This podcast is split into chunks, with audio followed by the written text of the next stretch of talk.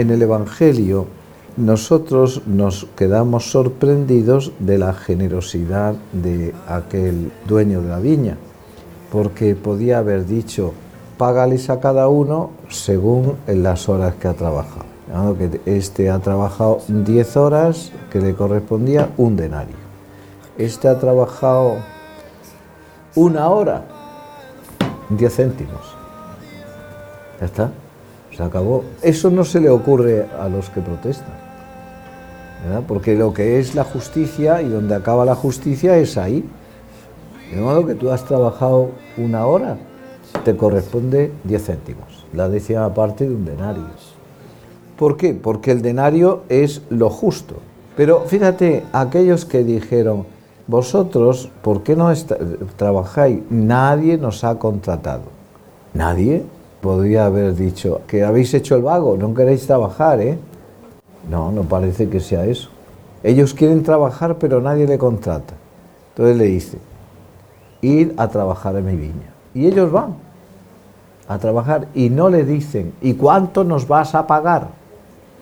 Que es lo que normalmente la gente más corriente hace. Esto no. Le dice, ir a trabajar a mi viña y entonces ellos se van a trabajar a la viña de aquel.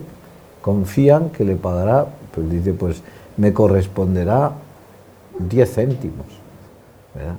La sorpresa es cuando empiece, le, van a pagar y recibe un denario, como si hubieran trabajado toda la jornada. Yo supongo que cogerían el denario con una alegría enorme, porque es que el denario era lo que en justicia se pagaba a una persona que trabajaba la jornada entera de trabajo. ¿Verdad? Eh, gracias a eso podemos valorar nosotros el frasco de alabastro que era que se podía haber vendido por 300 denarios, lo cual quiere decir por un año de trabajo, aproximadamente. ¿Verdad? Pues son 365 días, menos 65 días que son los, el sabbat, que son cincuenta y tantos sabbat, porque son cincuenta y tantas semanas del año, y otros días de vacaciones, 6, 7, una semana de, o 10 días de vacaciones y ya está todo completo, es un año de trabajo, ¿verdad? De modo que gracias a eso, y sabemos que no era injusto en aquel tiempo el pagar solo un denario por jornada de trabajo. Entonces, trabaja aquellos hombres una hora, le van a pagar y le pagan un denario.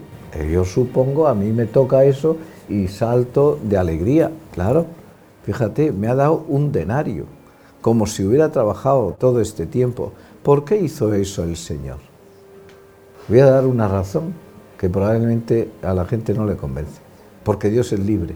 ¿O qué pasa? ¿Que nosotros somos libres y Dios no es libre de, repartir lo que quiere a quien quiere y cuanto quiere? De modo que da porque Dios es libre y da a cada cual primero lo que en justicia le corresponde y más a algunos más. Entonces yo creo que esa es la razón. De modo que hoy nosotros tenemos que reconocer varias cosas.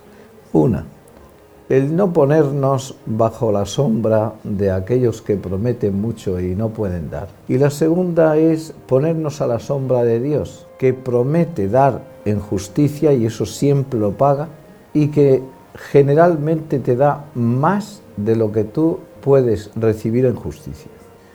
Pongámonos bajo la protección de Dios, que es bueno y que dice al final que los primeros serán últimos y los últimos primeros, ¿verdad? En el sentido del pago y también muchas veces porque el Señor da en justicia lo que corresponde y de forma que procede de su bondad reparte a quien quiere más de lo que le corresponde.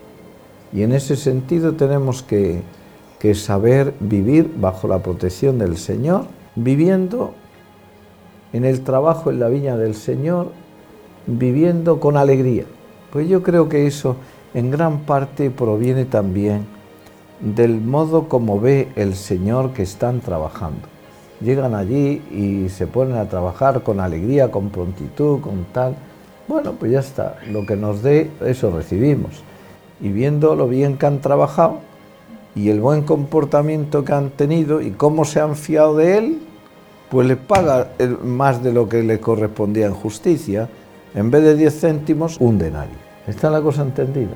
Pues entonces tenemos que trabajar en la viña del Señor con la alegría, con la prontitud, con la dedicación propia de los que saben que están sirviendo a un Dios bueno y que dará más de lo que le corresponde en justicia.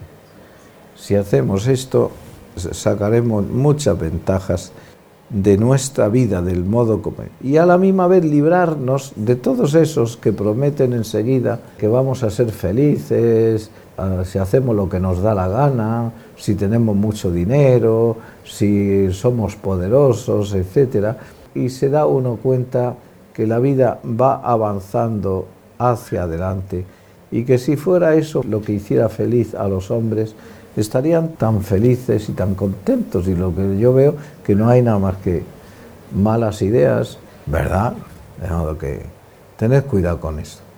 No caigáis en el error de cobijaros bajo la zarza. Lo, lo único que vais a encontrar son pinchazos, no habrá sombra y eso del fuego de la zarza que sale, no sé a qué se referirá, pero te pones allí y te quema a ti también.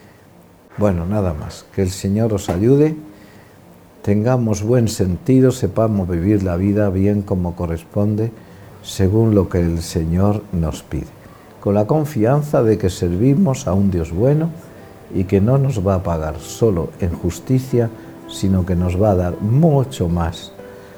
El, el Señor lo expresa diciendo que le dará el ciento por uno en esta vida y al final la vida eterna. De modo que el negocio está, está servido. Que sepamos negociar bien con nuestra vida, que así sea.